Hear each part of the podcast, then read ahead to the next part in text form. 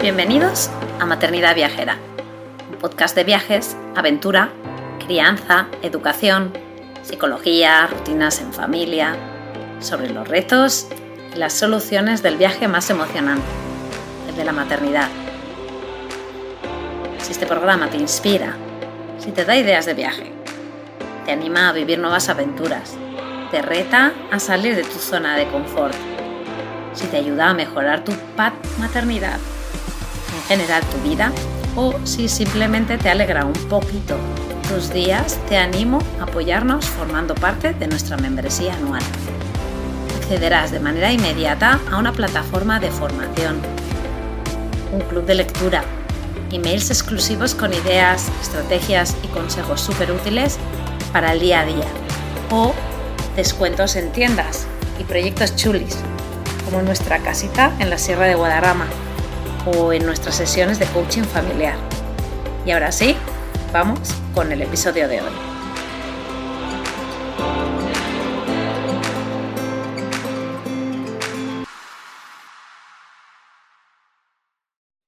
Hola, hola, bienvenidos a otro episodio de Maternidad Viajera. Hoy estamos eh, siguiendo la serie de Viajar con en mayúsculas con María Sorley, eh, a ver, tengo muchas maneras de, presentarla, ¿no? Pues lo primero es que es embajadora de Objetivo Aire Libre desde muy el principio. Luego, pues ya pasó a ser em, colaboradora del equipo creativo y empezó a hacer, pues bueno, pues veréis eh, varias, varias, varios artículos de viaje en, su, en nuestra página web y luego ya formó parte encima, nos apoyó mm, en, el, en la creación pues, del club Objetivo Aire Libre. Em, luego encima, en, como parte del equipo creativo, em, comenzó una serie de, de, artículos en las que nos inspira como educadoras, ella es, una, ella es maestra, nos inspira pues a llevar el aire libre pues a las escuelas, ¿no? A la clase. Y la verdad que pues habíamos hablado muchas veces de pues que si hacemos un podcast, que si no, y estoy, y eh, me acuerdo María que hubo un momento que hablábamos de que si Cuba, porque bueno, pues en fin, el caso es que eh, yo creo que aunque podría ser este el primero de otros episodios, pues este va a ser un episodio como muy especial porque cuando empezamos a hablar de hablar de viajar con, pues ella cada año y ahora nos explicará, pues hace un viaje con, con su familia, y hace muchos viajes en familia, pero eh, con su familia, con sus padres y con su pana y bueno, pues eso era una quizá un tipo de viaje que nos parece que es súper interesante y quizás no se hace tanto, ¿no? No se. Mm, quizás las familias viajeras llega un momento que se viajan ellas y que la familia quizás extendida, ¿cómo llamarlo? O la familia más completa, pues se deja un poco de lado, ¿no? Y esto es quizás una llamada, este episodio es una llamada a, esas familias que quizás nunca han pensado en la posibilidad de hacer un viaje eh, más multitudinario, ¿no? Con la familia eh, los abuelos, los tíos y quizás María nos va a ayudar con su experiencia de todos estos años a pues a que nuestro viaje si decidimos prepararlo pues a que sea pues mejor no em, entonces a ella cuando ya quedamos dijimos venga sí y entonces ella dijo pues oye, ¿qué te parece si mi madre y mi hija también? Y yo dije, pues venga, fenomenal. Así que este es el primer episodio de tres generaciones de, viajeras, ¿no? Y, bueno, pues nada, ya está, ya he hablado suficiente, María. Bienvenida a Maternidad Viajera. Gracias. Bueno, eh, bueno, ya lo has dicho tú, en verdad. Em, hoy vengo acompañada, a mí me hace mucha ilusión Primero porque, como has dicho tú, Laura, hace mucho tiempo que íbamos un poco detrás de este podcast y no sabíamos bien cómo, cómo encararlo. Y por otra parte, porque, porque no vengo sola. Entonces me acompaña mi madre, que es Paqui. Hola. Y me acompaña mi hija, que es Irta. Hola. Hola, Irta. Y bueno, un poco representamos eh, lo que es el, grupo que viajamos normalmente. Solemos hacer un viaje al año. Eh, porque el grupo completo faltaría Leis, que es mi otro hijo, faltaría Jesús, que es mi marido, faltaría Marta, que es mi hermana, su pareja, y faltaría José Ramón, que es mi padre. Estamos aquí las chicas. Faltan los chicos. Que normalmente los que, los que solemos viajar siempre juntos somos, pues eso, yo, mi hermana, las parejas, los hijos y los padres, las tres generaciones para hacer un poco un previo y que nos expliquéis un poco y que nos pongáis quizá los dientes largos, ¿no? Y nos eh, como un poco adelantéis a lo que nos vais a contar después. Eh, Irta, ¿nos cuentas a qué lugares has ido con tus padres y con tus abuelos? Tenía dos meses yo y mi hermano no había ni nacido y nos fuimos de crucero. Y mi rebabuelo Rebabuelo es, es, ¿cómo decís en castellano? ¿El, tatarabuelo es? El, bisabuelo.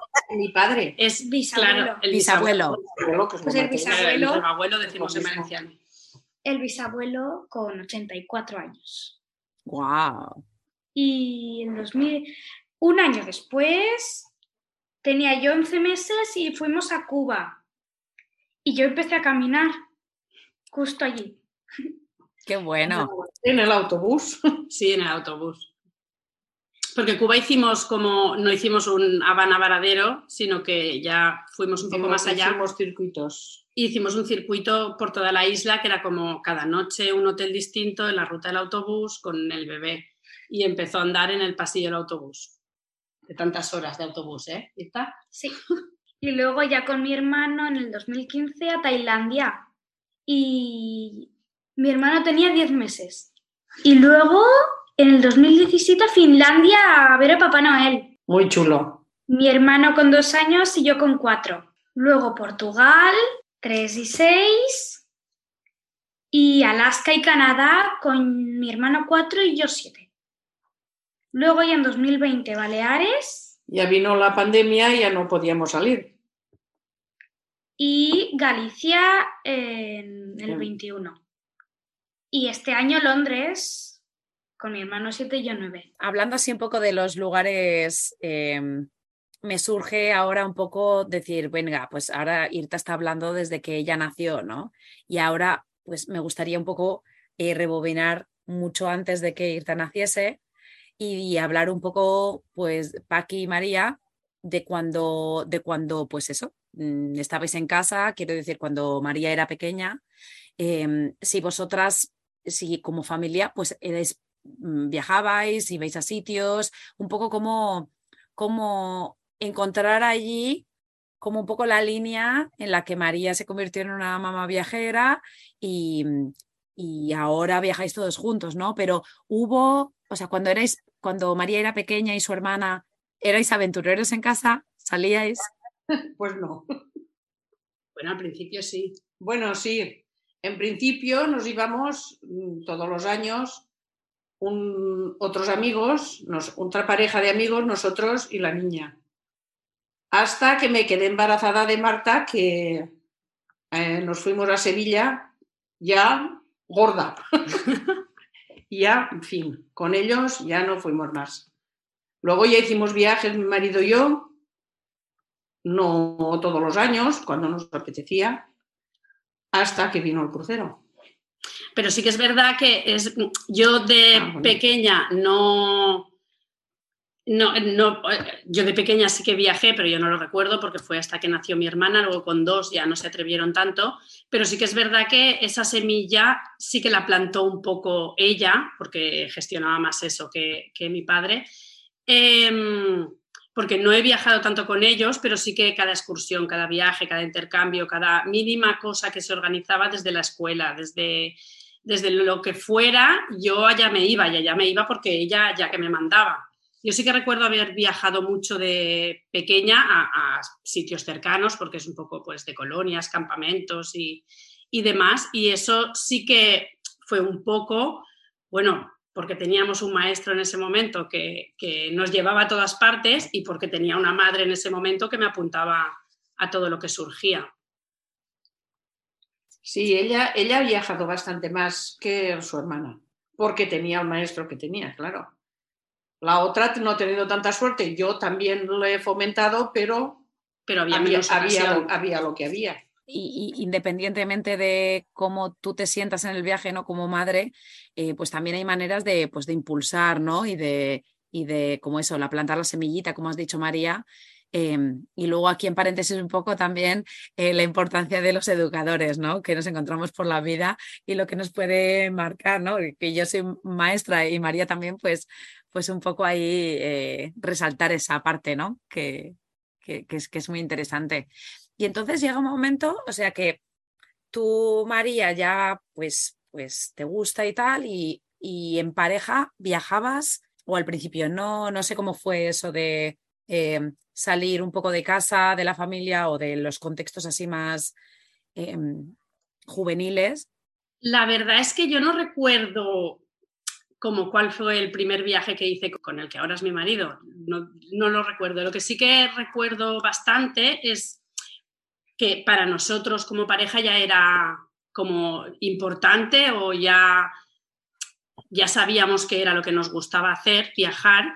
Y en, abril, que es cuando es nuestro aniversario de, empezar a estar juntos y demás, el regalo que nos hacíamos siempre era ese, un, pues, un puente largo, normalmente suele caer Semana Santa, y no el dinero que gastaríamos en regalos o que gastaríamos en, yo qué sé, en una cena o como que lo juntábamos todo y nos íbamos por ahí. Nuestro regalo siempre ha sido viajar. También hemos, íbamos bastante a la nieve, que nos gustaba esquiar.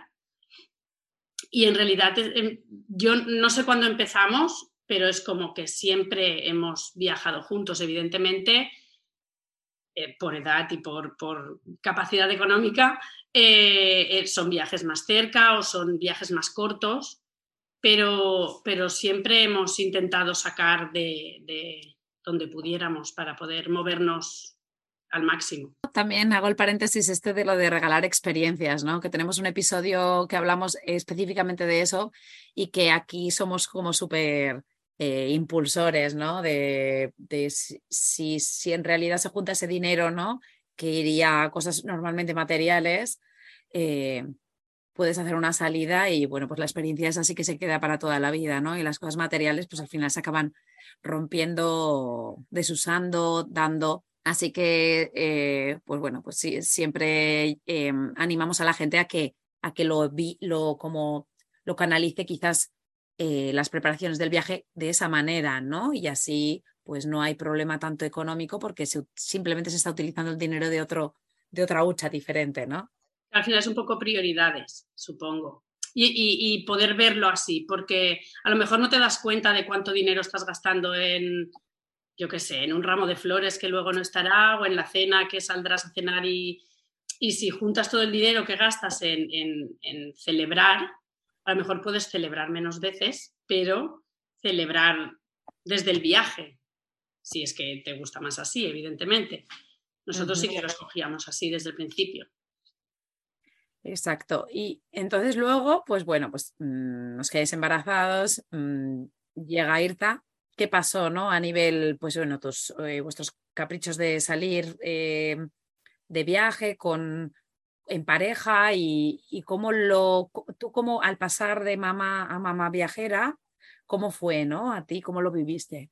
La verdad es que no, no, no llegué a tener ese momento de decir, ahora tendremos que parar o ahora, no sé, las cosas van a ser distintas. Un poco era, supongo que todo fue fluyendo y ya está. Nunca pensé que ya no podría viajar más y nunca me planteé cómo lo haría a partir de ese momento porque es algo que no, que fluyó y ya está. Y cuando, cuando estaba de baja por maternidad, de hecho Irta tenía mes y medio por ahí, eh, salió una oferta buena de un crucero por el, por el, Mediterráneo y dijimos, pues tenemos un bebé de mes y medio, ¿qué hacemos? y, nos, y, y, ya está. Y, llamó a su madre. claro, sí, ¿qué hacemos? Nosotros dos con un bebé, pues llamamos a mi madre. o sea que ese fue el primero. Ese, fue el, Sí, ese fue el primero y a partir de ahí fue surgiendo sin pensar mucho. Lo que pasa es que hacía tiempo también que queríamos ir a Cuba todos y lo hablábamos.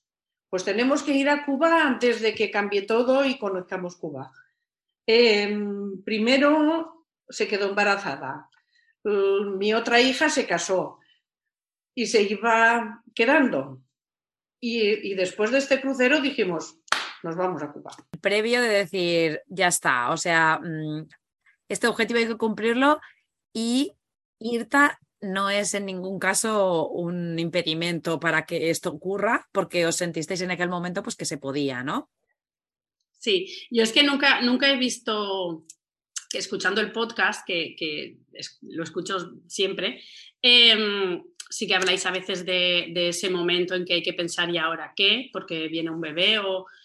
Y yo es que esa, fase no la viví para nada. Para mí venía un bebé, pero ese bebé no iba a cambiar el que yo pueda salir con los amigos, el que yo pueda ir a viajar, el que yo pueda... Simplemente el bebé viene y ya está. Y lo hemos hecho siempre así. Yo no he ido ni, desde que nació ella, nunca hemos viajado solos, mi marido y yo, ya. Ni me apetece tampoco, si me apeteciera lo haría, pero no... Ni nosotros tampoco.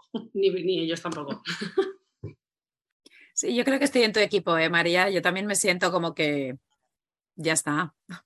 Claro, no necesito ese espacio de momento, a lo mejor mañana sí, pero de momento no he necesitado ese espacio para decir, yo qué sé, nos vamos un fin de semana los dos y, y desconectamos de la parte familia. No de momento no necesito desconectar de la parte familia. Yo es que pienso que ha sido al revés. Venir ellos y, y montarnos más, ir de viaje. Sí. ¿No? ¿No opines? Sí. Porque nosotros cuando ella nos dijo que estaba embarazada veníamos de Sudáfrica. Ah, mi, marido y yo.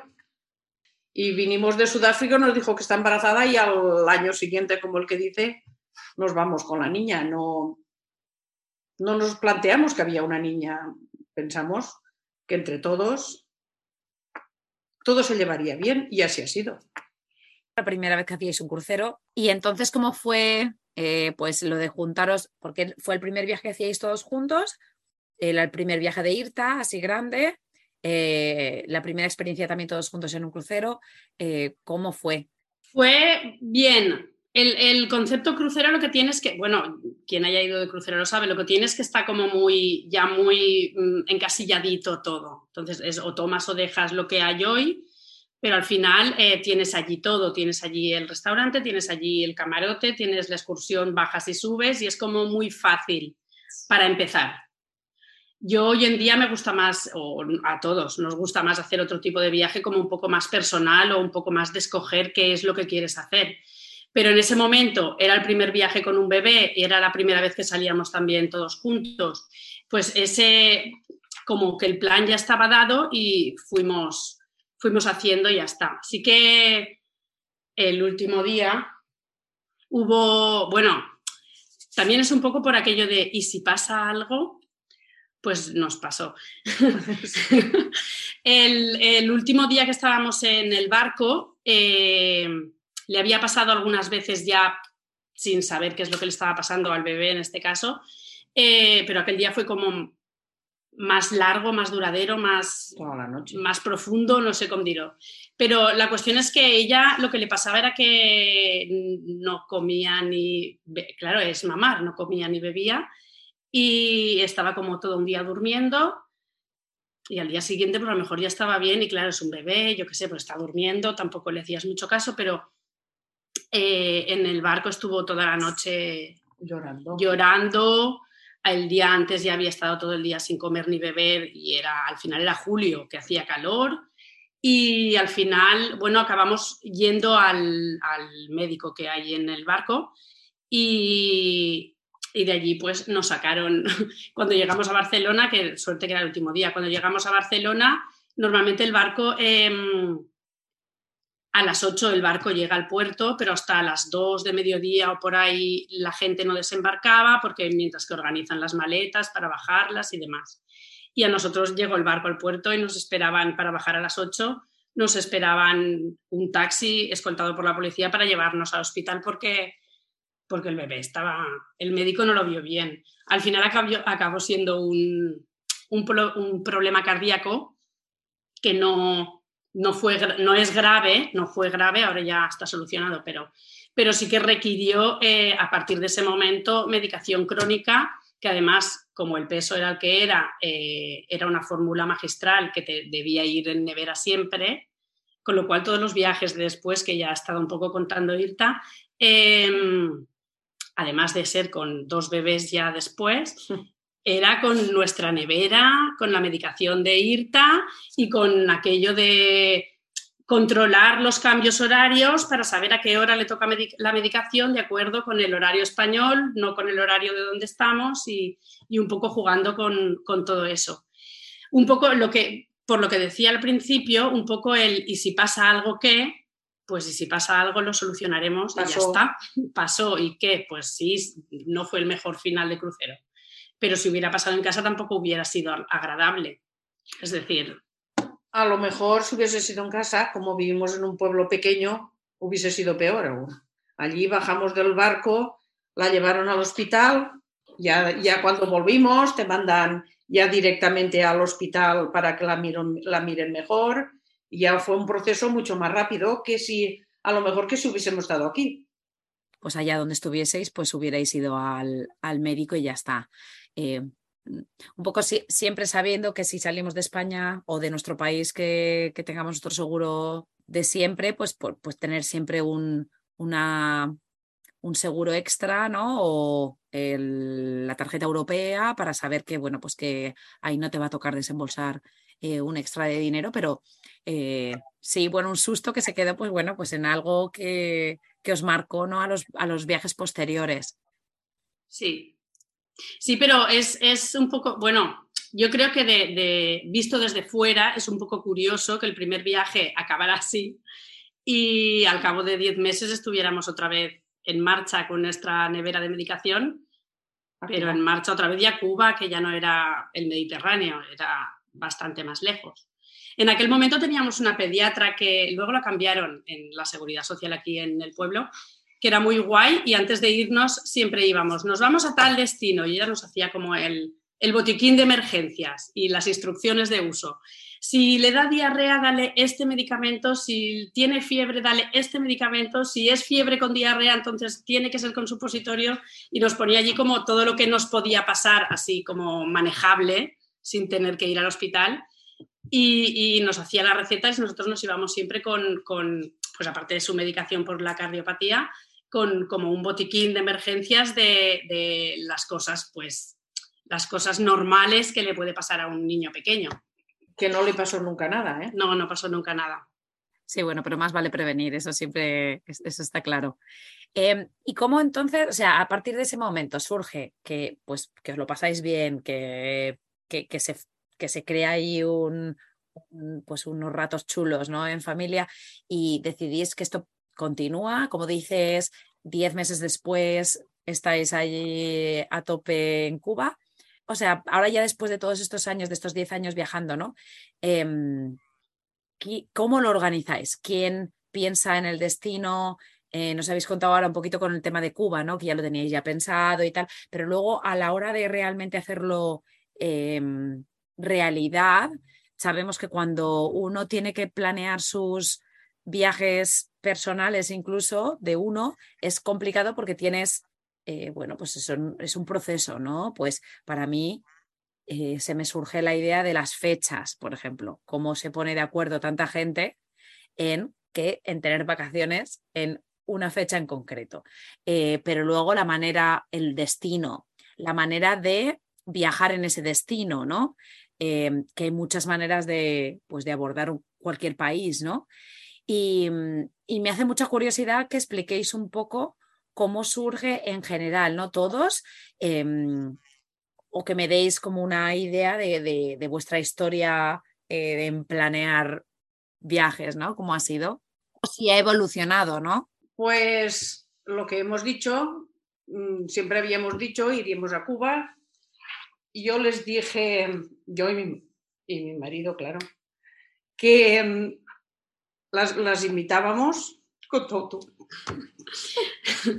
Operaciones hace que surjan sentimientos de todo tipo, Paqui, es normal. Bueno, nada, ellos eh, dijeron que nos invitaban, es decir, ese primer viaje a Cuba lo pagaban ellos, el del crucero que, era, que lo promoví yo no, pero a partir del de Cuba sí. Y al final es que mm, en teoría iba a ser ese viaje y ya está. Pero, pero en realidad nos gustó tanto ir todos juntos que a partir de ese día eh, yo creo que todas las comidas familiares son, bueno, ¿y ahora qué?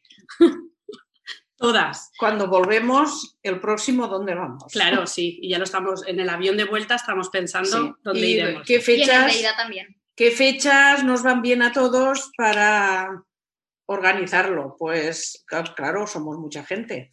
Nuestra hija, por ejemplo, la otra, está en Menorca. Tenemos que cuadrarlo todo. Entonces, y hasta ahora ha funcionado bien. Su pareja en Galicia vino, nosotros hicimos tres escalas y él llegó a la segunda escala.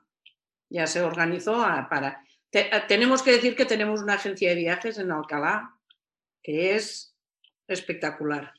Es Sí, nosotros normalmente para organizarlo solemos, a veces va como más, más más organizado todo, en plan todas las excursiones y demás. Y a veces, como en Finlandia, por ejemplo, solo era el alojamiento y el, y el coche de alquiler y ya está. Pero sí que es verdad que nos gusta ir a esa agencia porque, primera, que viajar tanta gente, pueden surgir necesidades sobre la marcha que, descuelgas el teléfono y llamas a Vanessa y, y enseguida te soluciona lo que sea. Segunda, que ir con niños, pues muchas veces eh, acoplarte a un tour con 30 personas más no es viable porque el ritmo de los adultos no es su ritmo y muchas veces cogemos excursiones eh, para nuestro grupo, que ya somos un grupo grande, entonces ya vale como grupo, pero que podemos ir un poco pues esperando al ritmo de ellas o, o al ritmo de... A, estos últimos viajes mi padre había estado malo de, la habían operado de la espalda y pues como que su ritmo era más lento, entonces te vas adaptando un poco a eso.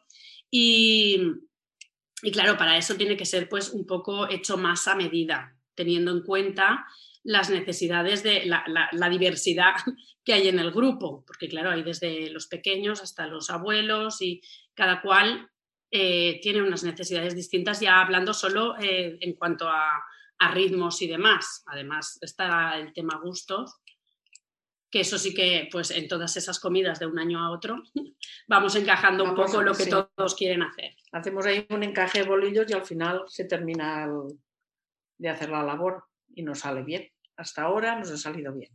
Esperemos que podamos seguir varios años. Así. Sí, sí. Desde el momento que hablamos hace 10 años, ¿habéis hecho un viaje anual? Eh, se puede decir que sí. Empezó bianual. Sí, empezó bi. Pero después ya no pudo ser. no pudo ser, no podíamos aguantar. Dos años ya era demasiado. Entre Cuba y Tailandia, que es el siguiente destino, sí que pasaron dos años. Bueno, entre Tailandia y Finlandia también, pero a partir de Finlandia ya es, ha sido cada año. También llegó el COVID, con lo cual también son viajes más cercanos, igual de largos, pero pero más cercanos, con lo cual el presupuesto también es distinto. Lo de tener la ayuda extra de una persona de confianza que te, de agencia de viajes, que te un poco te organice y que sea capaz, sobre todo veo ahora el tema también de lo de las cancelaciones y los cambios y, que se añade uno, eh, una persona se añade o, lo que tú has comentado de que la mitad del viaje lo hace uno y el resto continúa, ¿no? Un poco la idea de, de tener siempre allí una flexibilidad, ¿no? Que os ayude a, que yo ahora pienso, ¿no? Si me imagino en comprar, eh, me voy a Cuba, ¿no? Y me imagino comprar eh, desde Europa 10 vuelos a Cuba de golpe, así sacados de la tarjeta de crédito, pues claro, eso es una barbaridad de dinero que tú estás empleando en un viaje que dentro de 10 meses igual no mm, llega por, por, H o por B, no se puede realizar y que son desembolsos pues muy grandes de dinero, ¿no? Y entonces esta manera que hacéis de contratar a una agencia, pues os, os, os permite eso, ¿no? La flexibilidad de, de, bueno, de cambios de última hora, de, todo tipo de problemas que puedan surgir entre medias, eh, que bueno, eso con, con, tanta gente que está en el grupo, pues al final es muy fácil, ¿no? Que por H por B uno cambia de trabajo, ¿no? Tan fácil como eso. Y entonces ya no tiene esas mismas vacaciones, entonces ya se tiene que cambiar todo. Entonces me parece que es una, una buena una buena idea, ¿no? Hacerlo así como externalizar y así de esa manera la presión de la organización tampoco recae en una persona, ¿no? sí. sí, nos sentamos y ¿qué quieres? Pues esto. Muchas veces vamos con idea de irnos a Japón, por decirte algo, y ella nos manda al Perú, ¿eh? no te creas, nos convence para irnos a otro sitio. Ha ocurrido alguna vez. el de Canadá, por ejemplo, no, me acuerdo dónde queríamos ir y, nos, llegamos a Canadá. Y además, esto de la flexibilidad, mi hija entonces vivía en Madrid, que aquella muy, eh, cada vez vive en un sitio. Entonces estaba en Madrid y le, le urgía, no, no podía venir con nosotros y volver hacia Madrid. Entonces, desde Vancouver, que cogíamos el avión, nosotros nos vinimos hacia Barcelona y ella se fue a Madrid, por ejemplo en un vuelo diferente, claro. Y todo eso, organizarlo particularmente es muy difícil. Es muy difícil. El de Galicia, por ejemplo, eh, de Valencia salíamos ella y su pareja y el niño, yo y mi marido, y la niña y mi otra hija venían de Ibiza. Y la pareja, esos al mismo tiempo, y llegamos con una hora de diferencia. Sí con una hora de diferencia llegamos al sitio todos. Y tres días después, o cuatro, llegó la pareja de mi hija, él solo, ya en la otra, en la siguiente ciudad, en la siguiente ciudad que íbamos, San Chencho. A San Chencho. A San Chencho ya llegó él, también todo preparadito para ya seguir el viaje todos juntos. Eh, no sé, yo pienso eso, que la flexibilidad está muy bien. Ah, nosotros vas los niños, a lo mejor se cansan y alquilamos un coche donde vamos todos. Pues vosotros venís, no, pues normalmente son los otros que no tienen niños los que dicen, pues nosotros nos iremos a tal sitio y a la hora que queráis volvemos. Pues cogen el coche, nosotros descansamos y ellos vienen. Es, nos acoplamos muy bien. Por supuesto que roces de vez en cuando hay, ¿eh? no todo es tan bonito y no, hay roces, pero lo superamos bien que es lo que importa, ¿no? Paqui, pues igual podemos quizás atacar eso, ¿no? Un poco lo del tema de los conflictos que em, obvio que en un viaje pues afloran pues, pues muchas decisiones, ¿no? Y entonces pues surgen, podemos llamarlos conflictos o simplemente problemas a resolver, ¿no? Eh, en cualquier viaje, ¿no? En cualquier viaje. Ya viajes solo, viajas en pareja, viajas con niños, pero cuanta más gente añades a esa ecuación, pues quizás más eh, e-, la resolución de ese conflicto pues es más mm, complicada, la podemos llamar, o es un, reto, ¿no? Quizás. Em, entonces, ¿cómo, qué, qué, cositas pueden ir surgiendo durante un viaje que hay tanta gente, que sois tanta gente? Em, y cómo en vuestra experiencia las, las habéis ido resolviendo, ¿no? No sé, yo pienso, pues, mm, a lo mejor un comentario que te cae mal por demasiadas horas todos juntos, dormir juntos no, porque cada uno tiene su habitación, ¿no? Pero te levantas y desayunas y ya sales juntos y a lo mejor, pues, eh, por decir algo, el marido de ella ha dicho algo que al marido de la otra no le ha caído bien o a mí no me ha caído bien no sé, no, he puesto los maridos y justamente son los que menos. Pobres maridos. normalmente yo creo que los poquitos conflictos que salen más son madre e hijas, pienso. ¿No? Dime tú si... No lo digo Pienso que los conflictos, pero son solo, no sé, mm, no sé es esto. Eh, si unos quieren salir y los otros no, no es un problema. A lo mejor como ya llevamos tiempo, antes había más conflictos, esa es la verdad, ahora hay menos. Nos vamos acoplando cada uno más lo que nos gusta hacer y lo hacemos y no tenemos... Yo creo que, que la parte importante es, eso que acaba de decir. Em, yo creo que al principio como que, no sé cómo decirlo, como que cada uno individualmente respetábamos menos las necesidades propias, no sé si se está entendiendo la idea, pero es como que vamos todos juntos Nos y me sabe mal no ir aquí o no ir allá porque es que vamos todos juntos y demás. Y sobre la marcha hemos ido aprendiendo eh, no a tolerar las necesidades del otro, porque creo que eso lo hacíamos desde el principio, sino a uno mismo ser capaz de decir, pues a mí ahora no me apetece, yo me quedo a descansar porque no puedo más, sin que a mí me genere un conflicto el decirlo y sin que genere un conflicto desde fuera, que ya no lo generaba. Al final el conflicto creo que sale más un poco de ti mismo. Yo estoy aguantando lo que necesito hacer por, entre comillas, el bien del grupo y al final ese mmm, no escucharme a mí hace que yo misma acabe explotando por la tontería más simple. Y sobre la marcha yo creo que hemos aprendido a hacer eso, a decir, pues yo ahora me voy al hotel a descansar porque no puedo más. Había, habíamos hablado de ir a ver, yo qué sé, la Torre de Londres, pues id, que yo me quedo descansando Ay, que no puedo más. En, en, y eso lo hemos ido aprendiendo. En Londres ocurrió. Sí, bastante. En Londres teníamos, fuimos mucho por, por la niña, quería ver a Harry Potter. Nuestro viaje era Harry Potter. Eh, y contratamos ir a los estudios de, Harry Potter, por ejemplo, todos. Cuando llegó el momento, mi hija, la, otra y su pareja dicen, es que no sé si me apetece ir a Harry Potter, está pagado, ¿eh? Y digo, bueno, pues no vengas, llamaremos a Vanessa si nos lo reembolsan bien y si no están bien, ya que tampoco no van a ir, preferimos irnos a, a ver la Torre de Londres, que ha dicho ella, que no me acuerdo dónde prefirieron ir. Pues no pasó nada.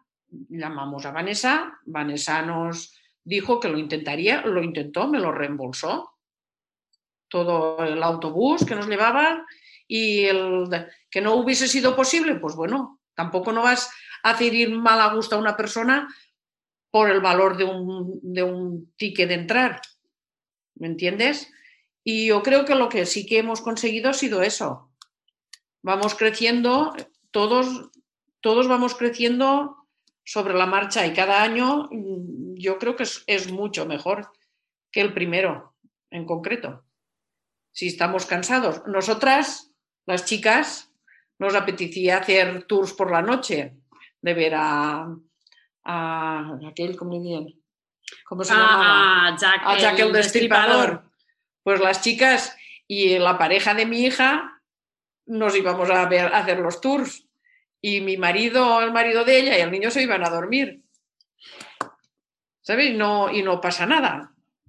Sí, el conseguir quizás que cada decisión que se toma en el grupo o individual no se tome de una manera personal, ¿no? Que no sea un drama, el, el simplemente pues ver que, pues lo que tú has dicho, María, que uno al final viaja porque también le apetece hacer cosas, ¿no? Y, y tiene que respetarse a sí mismo, respetar al resto y que cada uno, el, el, el, ir con la mente abierta a todo tipo de flexibilidad sin que eso repercuta en la relación de la familia, ¿no? Claro, un poco sí, un poco es así. Y el tema que también habías empezado, cómo los organizamos y cómo nos ponemos de acuerdo, pues todo va así en un conjunto. Normalmente voy yo, normalmente a la agencia, a la agencia hablamos y lo que ella me expone, porque normalmente hay dos o tres en la mesa, y entonces ya todos juntos, en todas las comidas, que no hablamos de otro, pues se decide la fecha y el viaje. Pues a mí me apetece más, más este. Pues yo, por ejemplo, este viaje a Londres, claro, es que es el más reciente. Yo a mí no me apetecía nada. Yo creía que Londres, no sé, hemos hecho tantos, yo digo, Londres era una cosa y sin embargo mmm, me encantó. Estuve feliz. Me gustó mucho Londres, me gustó Harry Potter, me gustó todo muchísimo. Y sin embargo no era el viaje que yo hubiese elegido. Claro, quizás entra ahí el tema de que nos pasa a todos, ¿no? De los prejuicios, ¿no? O las preconcepciones que tenemos nosotros de los lugares. Pero claro, quizás el ir con más gente te fuerza a ir a lugares que tú nunca hubieras decidido y, y estás rompiendo allí esas ideas ¿no? que tenías tú en tu cabeza, Paqui, y decir, ostras, pues entonces eso te abre también eh, a decir otros destinos que igual tampoco me apetecen tanto, pues igual me deparan a mí una gran alegría, ¿no? Y ahora yo iba a preguntarte, Irta, eh, a ti, ¿no? Que eh, ahora que han nombrado ¿no? el viaje este de Londres, ¿no? Que iba un poco también destinado a que a ti te gusta Harry Potter y, y bueno, pues también. Entonces, tú tomas formas parte de la decisión del proceso también, ¿no? O sea, en esas conversaciones que habla tu madre y tu abuela de cuando os juntáis, entonces tú ahí tú ya te pones a hablar, ¿no? Ahí tú dices, es que yo pienso que, o cuéntanos. Sí, normalmente en Londres lo hice, pero en los demás no lo hago casi nunca. Sí que lo hace. Sí que lo hace, sí. ¿En serio? Sí. Ahora quiere, quiere el, el, próximo destino que ella quiere hacer, que será el de este año o no, o será más Creo- futuro, Creo que no. pero quiere ir a Grecia y o no. Sí, quiero ir a Grecia. Vale. Y en cada, cada vez que nos, que nos sentamos y hablamos de estos temas, ella lo pone encima de la mesa. Su destino próximo, mm, como su objetivo próximo, es Grecia, porque ha leído un poco de mitología griega y quiere ir a verlo y demás. En el anterior decidimos Londres y también lo pusiste tú encima de la mesa. Sí. Y mi abuela, y aquí hicimos como una votación, pero mi abuela votó por mí, Hombre, claro. Londres. Las abuelas y las nietas, esa relación, ¿verdad? Y mi voto, y mi voto vale por dos. Y encima ella quería Turquía. Sí, yo quiero ir a Turquía. Pues yo creo que, y si no, un Grecia-Turquía, ¿eh? También se puede hacer un Grecia-Turquía en el mismo viaje. Se puede, pero pienso que más vale ir y, y ver una cosa bien vista que luego volver con las ganas de haber estado a tal sitio. No me ha dado tiempo. pienso que si voy a Grecia, voy a Grecia y si voy a Turquía, voy a Turquía.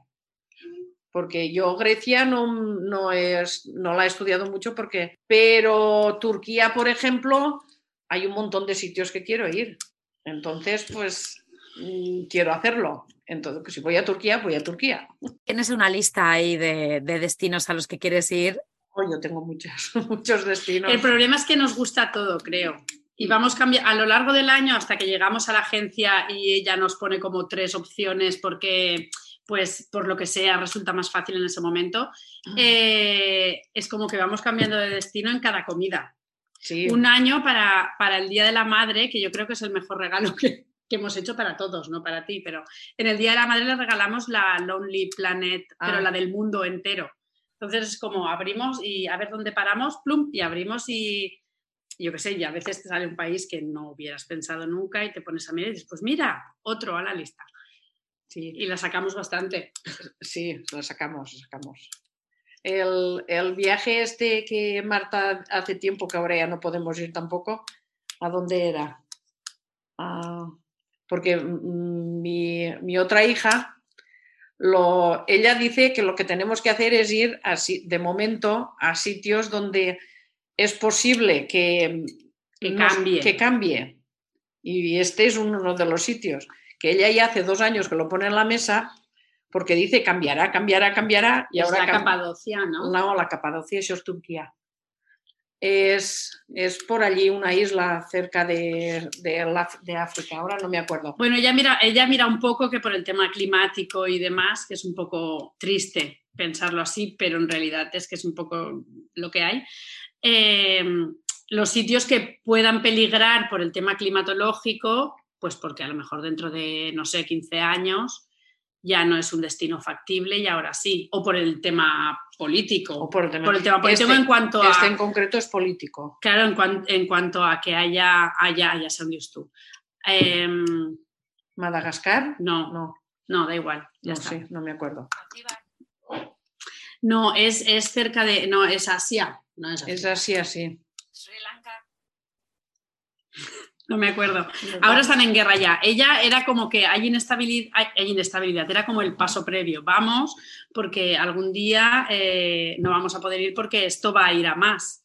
Y al final ha ido a más Ahí y no hemos ido. no Pero no me acuerdo el, no me acuerdo el nombre Bueno, ahora. ya, ya- ya me lo dirás a mí luego, María. Eh, y entonces, así hablando en. eh, ya hemos un poco hecho un poco la organización, el qué, qué actitud tenemos que tener ¿no? a la hora de eh, ya coger el vuelo o el autobús o lo que sea. eh, la actitud de, pues, de flexibilidad ante todo, ¿no? Y em, ¿qué consejos darías para que quizás familias que no lo han hecho nunca o que lo han hecho y no han funcionado tan bien como creían, qué consejos así le podemos dar para que, porque, para que lo intenten, ¿no? Y, y, que vean pues que, pues que se puede, em, con ciertos cambios, se puede pues mejorar, ¿no? Pues en cuanto a viajar con, con los niños, bueno, y, en hacer el viaje de familia extensa también, supongo, al final es que creo que el mayor consejo es no, no pensar tanto en lo que puede ir mal, sino mm, es un poco lanzarse y lanzarse ya está. No sé, es que como desde un principio yo todo esto tampoco me lo he planteado y hemos ido fluyendo y lo hemos ido haciendo y ya está es un poco el no limitarte por los posibles miedos, que a veces también lo habláis bastante en el podcast, este tema, sino pues prepararte bien y salir y ya está. En cuanto a por el grupo grande y las necesidades de unos y otros y demás, es que un poco la conclusión podría ser esa, es el aprender a comunicar eh, nuestras necesidades sin nosotros mismos sentirnos mal por haberlas comunicado y eh, si, si, todos ponemos encima de la mesa lo que cada uno eh, pueda necesitar o le gustaría ver o le gustaría hacer en ese momento, en ese momento, en ese viaje, es más fácil llegar a un consenso. Al final los roces pueden salir por, por una mala comunicación más que por otro tema. Y no sé, ¿tú tienes algún consejo? Yo no, yo sí, mm, el consejo es el mismo que dice ella, en vez de, ah, no te esperes tampoco al, a estar dentro del viaje donde pueden surgir los problemas, sino hablarlo con tiempo, organizarte con tiempo y hacer un poco ya la construcción del viaje entre todos. Nosotros ya lo, ya lo han oído, nos pasamos prácticamente todo el año. Ahora, por ejemplo, nos planificamos irnos a, África a un safari. Entonces, pues, eh, yo ya he estado y, mi otra hija también, pues, a otro sitio donde nosotros no hemos estado porque ellos tienen ganas de verlo. Ir en safari, ver los animales que hay por allí, que no son los mismos que vemos, verlos al natural. Y para eso, pues, tienes que hablarlo con tiempo y organizarte con tiempo. Y problemas, yo creo que no surgen. Al final los problemas que surgen son los mismos que surgen aquí. Aquí en casa, quiero decir, de, comidas familiares en casa en las que a lo mejor has acabado con roces o con algún debate que se ha ido un poco de tono, eso pasa en todas las familias, pasa cuando estás en casa y pasa cuando fuera, estás fuera.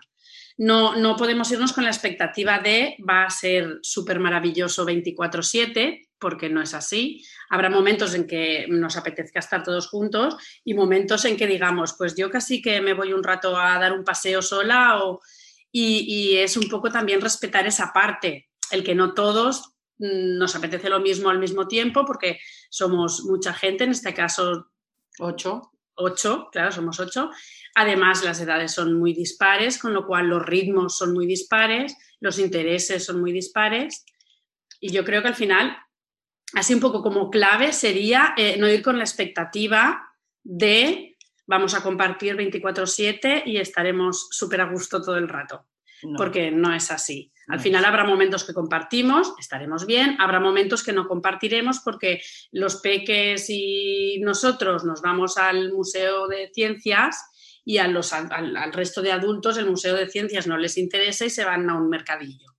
Y no pasa nada, a la hora que tenemos que quedar, quedamos y estamos todos. Y, a la cena ya estamos juntos otra vez. Otra vez.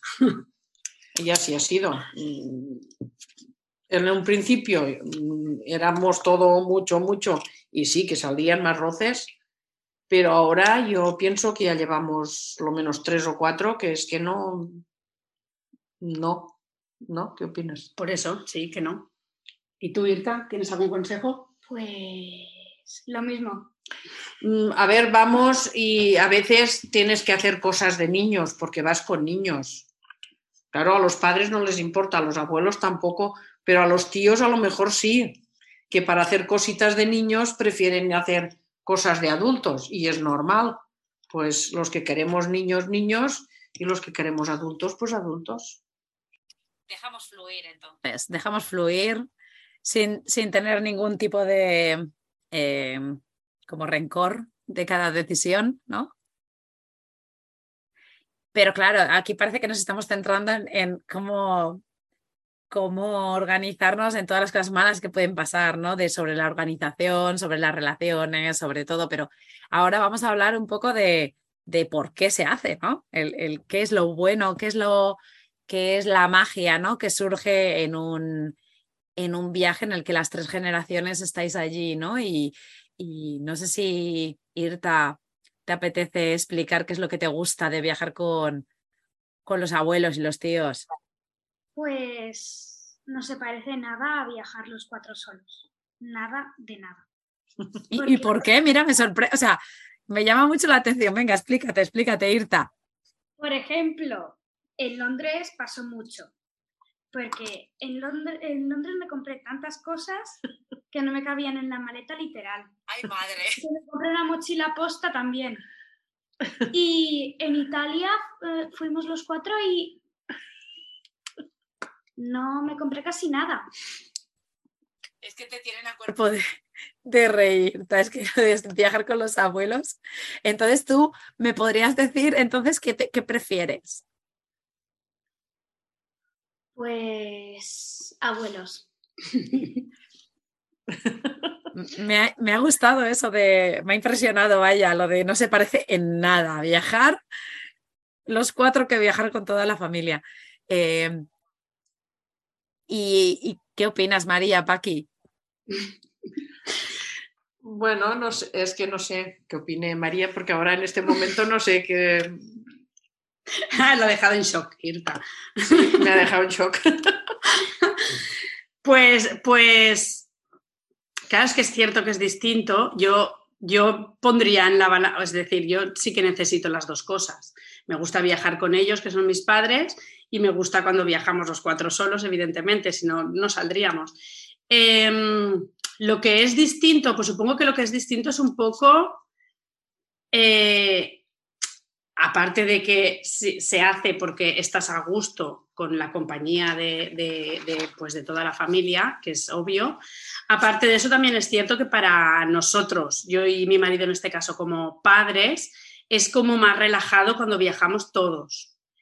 Es más relajado porque si yo necesito descansar y ellos necesitan parque, por ejemplo, em, evidentemente si todos los adultos necesitamos descansar, nos toca a nosotros, pero puede, puede pasar, pasa muchas veces que yo puedo irme a descansar porque al parque se van los abuelos o, se van a la playa o, mi hermana van a visitar, yo qué sé, el mercadillo que sea o un museo y a irte le apetece ir con ellos. Y es como que tienes un poco más, eh, más momentos para, pues para nosotros o para, o para estar más tranquilos los, en este caso los dos adultos, que sí que somos los, padres de. Si vamos a arreglarnos y hay mucho, mm, eh, tiene que ser rápido, pues a lo mejor, claro, ellos tienen dos, nosotros no tenemos ninguno, los otros tampoco, pues ella, sobre todo el niño es más pequeño, es más pequeño un poquito menos. Pero ella, por ejemplo, coge sus cosas y se va a que su tía la arregle o a, que o a mi habitación. Em, sí, para ellos puede que sea un poquito más tranquilo, a pesar de que los primeros años fue muy pesado para, él, para ellos, porque claro, los dos eran de ellos. Claro, eran los dos pequeños. Eran los dos muy pequeñitos y claro, todo, aunque intentabas ayudarles, pues es un mínimo a lo que les puedes ayudar ahora, que en los pequeños. Pero yo no sé, a mí, yo es que mm, he hecho algunos viajes solos me han gustado, he ido muy a gusto, pero no lo cambio. Este viaje, claro, yo soy la madre, está claro, no lo cambio por irnos solos. Irnos solos estamos todo el año, ya no tenemos a nadie en casa. Entonces, ese viaje, pues para mí es un, un volver a cuando estábamos todos juntos. aumentados, pero lo principal está ahí. Yo creo que al final estaba pensando ahora, em, al ser más gente, como que nos contagiamos unos a otros eh, mucho más. Cuando llegamos a, no sé, al estudio de Harry Potter, que en una situación distinta, pues eh, yo no lo hubiera disfrutado igual sin los peques, pero mi madre no lo hubiera disfrutado igual sin los peques. Y ellos nos, como que nos arrastran a todos. Y eso al revés también pasa. Podemos llegar a un lugar que por el motivo que sea le fascine a mi padre y a lo mejor yo hubiera ido allí y hubiera dicho, vale. Pero llegas allí y ves que mi padre, por lo que sea, lo conoce, eh, te lo cuenta y ves ese entusiasmo y te lo acaba contagiando. Al ser ocho, hay muchas más probabilidades de que alguien te acabe arrastrando en ese pues asombrarse de lo que sea que estemos visitando que cuando somos cuatro. Eso ocurrió, eso ocurrió en concreto en Finlandia, en Papá Noel. Papá Noel. Alucinamos todos allí. Todos nos creímos a Papá Noel, sí, todos. Volvimos que Papá Noel existe. Fue una cosa. lo digo ya porque ahora ya sabe que no existe. Tú tienes incluso el teléfono de Papá Noel. Yo tengo el teléfono de Papá Noel. Mm, eso allí ocurrió mucho. Mm, fue una experiencia muy emotiva porque ellos eh, aún tenían edad de creérselo y se lo creyeron. A mí aún les quedaba. Y, casi, ya te digo que nosotros, yo, lo, yo lo viví como si me lo creyera igual que ellos. Y lo viví muy bien, mm, me gustó mucho. Y eso, si no hubiésemos tenido los niños, no se nos hubiese ocurrido nunca hacerlo, ni lo hubiésemos vivido como lo vivimos. Eso también, que es lo que se estaba refiriendo María. Y Harry Potter, pues lo mismo. ¿eh? Potter, ¿no? Potter. Harry Potter lo mismo. A ver, me gustó más Papá Noel que Harry Potter, ¿eh? tenemos que decirlo. Como es, pero que también lo vivimos bien. Es eso un poquito de cada uno, se reflejan los viajes y, se, y es lo que ha dicho ella, te atrae a lo mejor no solo de ver la ilusión con que otro lo está viviendo. Galicia, Orense. Claro, es que a Galicia fuimos, eh, Luego hicimos también San y, y Santiago, pero fuimos más que nada por Orense porque mi padre, cuando hizo la mili, estuvo destinado en Orense. Entonces, él, nosotras, eh, mi madre sí, pero nosotros no habíamos ido nunca. Y él quería llevarnos a Orense y quería enseñarnos el gobierno militar, ¿se dio? Sí, sí. y, donde los sitios que él había estado cuando, pues cuando era joven. Claro, yo eh, Orense no lo hubiera vivido igual, a lo mejor ni siquiera lo hubiera visitado, no lo hubiera vivido igual por nuestra cuenta que yendo con mi padre que te contaba la noche que estuvieron aquí pasó no sé qué y la noche que fuimos a no sé cuánto y por aquí pasábamos todas las mañanas para ir a comprar el pan me lo estoy inventando un poco, pero quiero decir que al final, em, como todos los viajes tienen un poco de cada uno, el viaje acaba siendo mucho más diverso y mucho más enriquecedor, creo, que cuando tú preparas tu propio viaje desde tu único punto de vista. Y a lo mejor la niña también se debía referir a eso, no solo a que le compramos un montón de, le compramos cosas. ¿no? Yo lo he visto no tanto por las cosas, sino por el, sentirse ella también más amada, ¿no? Durante los viajes, de decir, ostras, es que tengo aquí a, mis padres, que ya los doy por supuesto porque están siempre allí, pero es que encima en este tipo, en el contexto, ¿no? De, de mm, estar fuera de mi casa, fuera de mi ciudad o de mi pueblo, es decir, tengo una persona aquí que me puede, ¿no? Que me da amor incondicional todo el tiempo, ¿no? Que yo ahí sí que veo que un poco también es la, idea de, crear lazos, que has comentado ahí, Paqui, de, de volver un poco, de recrear un poco, volver a esos momentos en los que estabais los cuatro en casa, em, de crear lazos extendidos en, estas, en estos 15 días o semana que estéis juntos, que luego también se ven reflejados en la relación que a posteriori tenéis durante todo el año entero, ¿no? Em, eh, yo creo que lo habéis explicado muy bien, un poco la perspectiva de las tres en ese sentido, eh, y me ha encantado. Em, ahora vamos a hablar un poco de quizás volvemos otra vez al principio cuando hablábamos de todos esos destinos que habéis ido y que los habéis ido nombrando a medida que, ha ido pasando el episodio. Em, y yo os pregunto, ¿hay algún, y también habéis hablado de gustos, ¿no? De preferencias, pero ¿hay uno que quizás os, os pongáis en común las tres de decir, ostras, este viaje es que fue increíble para todos, fue wow? Irte a subraya a Londres. Yo. Pero yo creo que, que coincidiremos. En Finlandia. En Finlandia. Y más que por el destino, por lo que estábamos diciendo, por, lo que vivimos, claro, por lo que vivimos de emociones con ellos. De hecho, que, que, eso a veces también se suele hablar. Cuando fuimos a Finlandia, Aleix, que es, es mi hijo pequeño, Aleix tenía dos años, que a priori puedes decir, Aleix no va a acordarse de Papá Noel, porque era muy pequeño, pero Aleix hoy que tiene ocho, acaba de cumplir, eh, Aleix se acuerda de cuando fuimos a Papá Noel y se acuerda de una elfa que hablaba español que se llamaba Gigi y se acuerda de que hicimos galletas y se acuerda de, esos tres o cuatro días, porque estuvimos en varios puntos de Finlandia, pero de esos cuatro días o, o tres o cuatro días en Rovaniemi con con las distintas actividades en torno a Papá Noel, a ley se acuerda como si hubiera ido ayer. Es decir, que, al final, cuando sí que les impacta, algo sí queda ahí, aunque sean pequeños. Escondido, pero queda. Y cuando habla, él, sí que sí. Él de Finlandia se acuerda. Yo como país, como país, el que más me gustó, el que más me divertí, el que más, ya como persona adulta, yo fue Cuba. Yo de eso no me acuerdo. Pero claro, la niña no se acuerda. Pero ya en conjunto para todos, lo que Finlandia sí. Finlandia fue. Está siempre ahí. Cuando hablas de los viajes, Finlandia siempre sale. Tailandia también, pero no, no fue esto. No, Finlandia es por, la parte de, de, emociones que vives allí más que por el, por el destino en sí. Yo por el destino en sí, ya a nivel particular, yo me quedaría con Alaska y Canadá.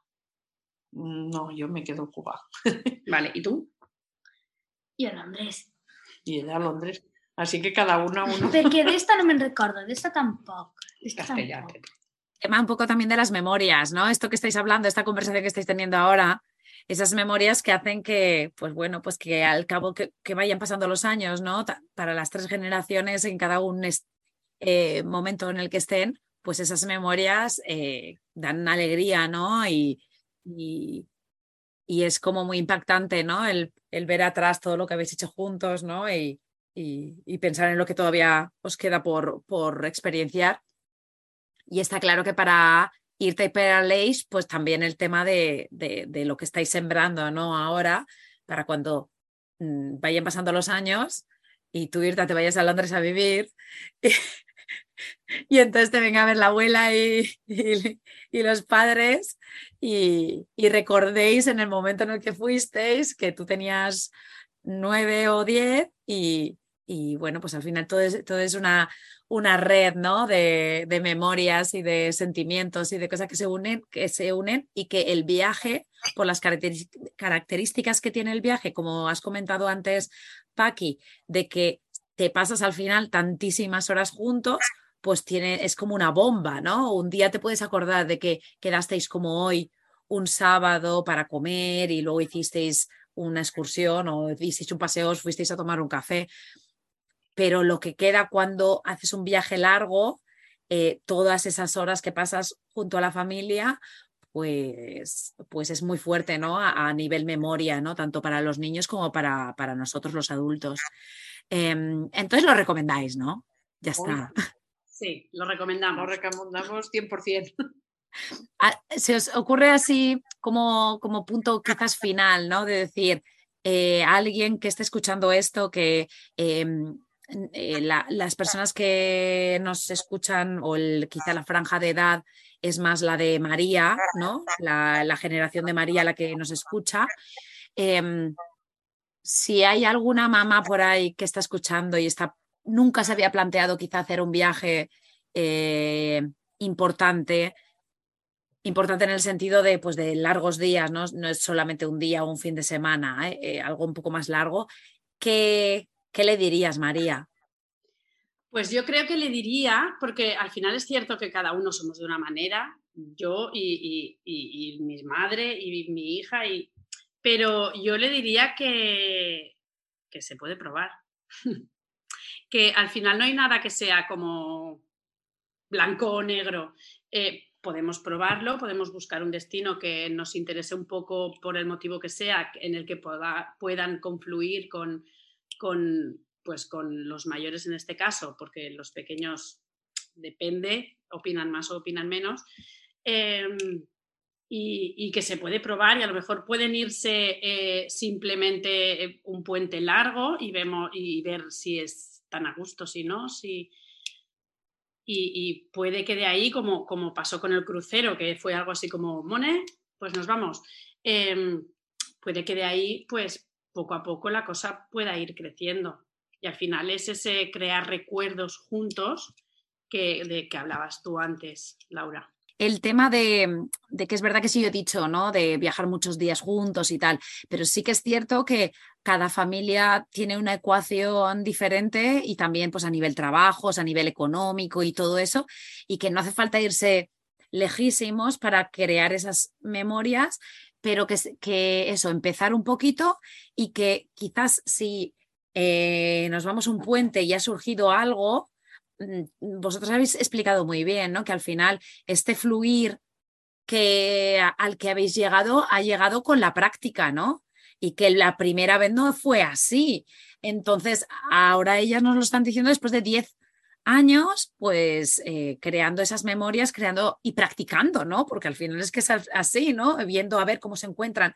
Entonces, pues el que si eh, se prueba con un puente y ha surgido ciertas cosas, en vez de decir ya no lo vuelvo a hacer, pensar cómo puedo eh, el ser proactivo y cómo puedo em, hacer que la próxima vez que lo intentemos, pues esto no pase o eh, eh, y añadir un poco estos ingredientes que habéis ido comentando durante todo el episodio, que han sido pues la paciencia, o sea, paciencia, no, sé si se ha nombrado la paciencia, pero la paciencia ya la pongo yo, eh, porque en general la paciencia también para el viaje de niños lo hemos nombrado un montón. Paciencia, ir despacio y adaptarse un poco a, al resto, pero sobre todo también aceptar también los, añadir quizá tus gustos y, y, ser capaz de expresarlos, ¿no? Y que el resto también sea capaz de comprender, eh, pues que se pueden hacer diferentes cosas, ser flexible.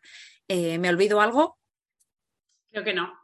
Al final es el poder, aunque estemos juntos en un destino fuera de casa, el pensar que podemos continuar eh, haciendo cada uno lo que a cada uno le gusta, sin que eso suponga como un conflicto, sin que eso suponga un conflicto, porque no significa que tú no quieras estar conmigo, sino que yo necesito siempre, por, por llevar a los peques, ir a un ritmo lento y a lo mejor mi hermana, eh, que lo digo porque además es un poco más joven que yo y además no tiene los peques, ella quiere hacer un ritmo de, de cuantas cosas más, cuantas más cosas pueda conocer mejor. Eso no significa ni que yo eh, estoy como...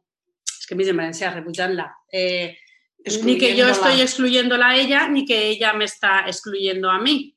Ella en ese momento necesita una cosa y yo otra, y otro día ella se adaptará a nuestro ritmo lento y otro día nosotros seguiremos el ritmo más, más rápido, pues hasta donde podamos, porque ellos pues son niños. cada vez mm, también los niños también se acoplan más ellos cada vez a nuestro ritmo, al ritmo adulto. Y eso también se nota, que los niños hayan crecido se nota mucho. Es más descansado, es más o más cansado, porque vamos a más sitios. Depende. Depende. Según en qué, en qué contexto lo pongas, pues es más descansado o menos. Pero yo pienso que, no sé cómo decirlo, la mejor herencia que les podemos dejar es esa. Ese es, es, el decir, ostras, qué, qué diferente eh, es viajar los cuatro a viajar con los abuelos y lo, que, y lo de años que le quedan por, por hacer viajes y, eso, ¿no? Es, esa herencia, esas memorias, ¿no? Sí. Además, ella ahora ya empieza a viajar más que yo. Porque en verano se va con su tía a Menorca una semana o dos, yo no puedo ir tanto. dos siempre yo no puedo ir tanto.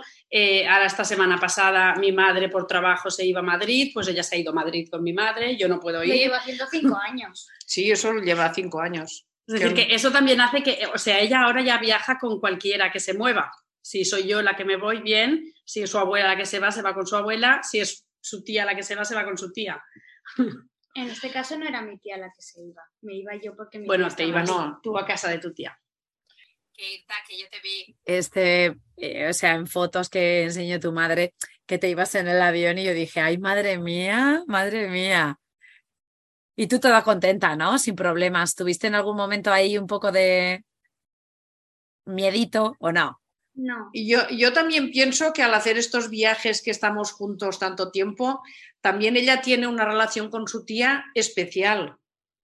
No tiene una relación de tía-sobrina normal es una relación mucho más, más cercana, están más acostumbradas a estar juntas, a batallar su tía también con ella, porque se la ha llevado varias veces, ahora es más grande, pero también era más pequeña. Yo creo que también les ha dado una relación así, más que como tía y sobrina, como amigas, como un poquito de cada, ¿no? Sí. Un poquito, una cosita más, mucho, no sé qué palabra decir, pero una relación más, más cercana. Eso marca cuando te sientas a comer, cuando estamos todos, pues mm, la mayoría de temas son esos. Los niños, como también lo han vivido, todos podemos hablar de lo mismo, de lo que experimentamos en aquel momento. Eh, aquella discusión que tuvimos, ¿te acuerdas qué discusión tuvimos por, por esta tontería? Y, y, luego te ríes de decir, y yo hice eso, pues lo hice. Mm, y claro, y, lo y como lo hemos vivido todos, pues mm, todos lo podemos hablar y, comentar. Es, no sé, yo estoy, a mí me gusta mucho. Se nota, ¿no? Un poco así como tipo titular que enriquece a la familia en todos los sentidos, ¿no? Yo creo que sí. Sí. Bueno, pues yo creo que ya hemos hecho un repaso bastante bueno de, de, de todo el proceso y de sobre todo los consejos para animar a, otras familias a que lo hagan. Eh, yo espero que de aquí salga, chicas, salgan algunos viajes eh, de otra gente, ¿no? Que, se haya lanzado, porque, bueno, pues también un poco, yo quizás voy a ir un poco al, porque vosotros, Paquita, pues ya decíais que habíais viajado y que hacéis viajes también por vuestra cuenta, pero también un poco lanzar eh, como voz a quizás esos abuelos que no se atreven tampoco a, a viajar, ¿no? Que les da como reparo salir de España o salir del país en el que uno esté viviendo, porque le da como ese miedo, ¿no? También de, es, es, cierto que depende de las generaciones, pues han sido más viajeras o menos, ¿no? Cada vez vamos a pues que, que, el viaje antes, un, avión costaba muchísimo dinero y ahora ya es mucho más asequible para todo el mundo y se viaja más. Entonces, eh, también si estamos hablando de abuelos que no han viajado mucho, pues también animarles con un, con un viaje en familia, pues a que, a que descubran pues, las maravillas de, visitar un lugar nuevo y de descubrir cosas. Y si es en, en acompañamiento ¿no? de las tres generaciones, pues, pues todavía más. Así que bueno, pues nada, lo damos por finalizado el episodio. Me ha, encantado, yo creo que ha estado súper bonito. Yo os agradezco, te agradezco a ti, María, que hayas tenido la idea ¿no? de, de traer tu generación de antes y tu generación eh, de abajo. Y, y, creo que ha quedado súper guay, María. Muchas gracias, María. Muchas gracias, Paqui. Muchas gracias, Irta. A ti, igualmente.